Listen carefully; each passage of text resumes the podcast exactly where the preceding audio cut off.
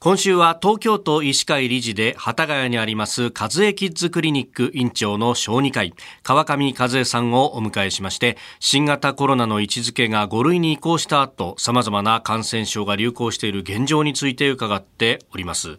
えー、今日は RS ウイルス。先生これも結構流行ってるんですか？はい、今流行っておりまして、東京都内の小児科の病棟を持っているところでは、うん、ほとんど満床と聞いています。ええー、満床ですか？はい、お入院する子たちが出るぐらいにかなり流行っている。ね、はい。はあ、これ改めてになりますがどういったものなのか基本的なところを教えてください。はい、RS ウイルスというのは普通に大人であれば風邪の症状が出るウイルスです。ですから年齢問わずかかる病気なんですね。で年長時以上ですとあのいわゆる風邪症状で軽く熱が出たりそれから咳が少ししつこい咳が続くという程度で済むんですけれども、はい、乳幼児が初めてかかった時には高熱に加えて呼吸困難をきたすほどの咳込みですとかあの痰が詰まってしまうといったようなことから入院になります。これその症状が出てでその先の治療法というのはどういったものがあるんでしょうか？特別な治療法はこの病気にもないんです。ないですはい。ですから呼吸困難が強ければ酸素を使ったり、え時によっては人工呼吸器を使ったりということが必要になります。ということは重症化の可能性があるはい、小さいお子さんたちでは重症化の可能性があります。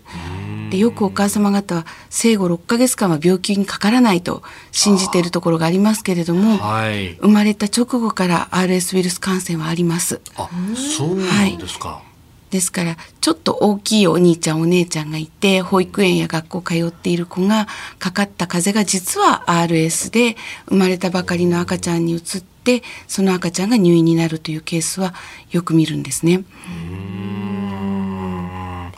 これね一般的にそのやっぱ呼吸器のところに異常というかが出ることが多いわけですか？そうです。基本的には呼吸器感染症になりますのであの症状は咳とか鼻水がメインです、はい、解放に向かうまではどれぐらいの期間かかるものなんですか？だいたい1週間程度でよくはなります。から最初の1週間がしのげるかどうかというところが課題なんですね。で、まあ、私たち見せていただくと呼吸の音ですとかそれから皆さんコロナでお知りになったと思います。あの酸素飽和度を見る、はい、あの機械を使って、ええ、子どもの体の中の酸素の状態を評価しながら、うん、どのタイミングで入院させなきゃいけないかというのを評価していきます。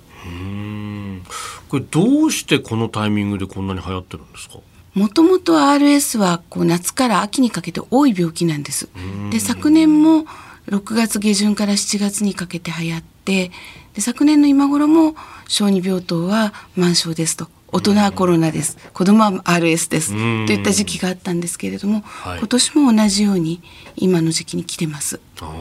い、これその感染経路っていうのはどういうことが考えられますか？基本的には飛沫感染ですね。これもやっぱり飛沫なんですね。はい、ですから兄弟が風邪ひいて赤ちゃんのそばでコンコンなんてやると、え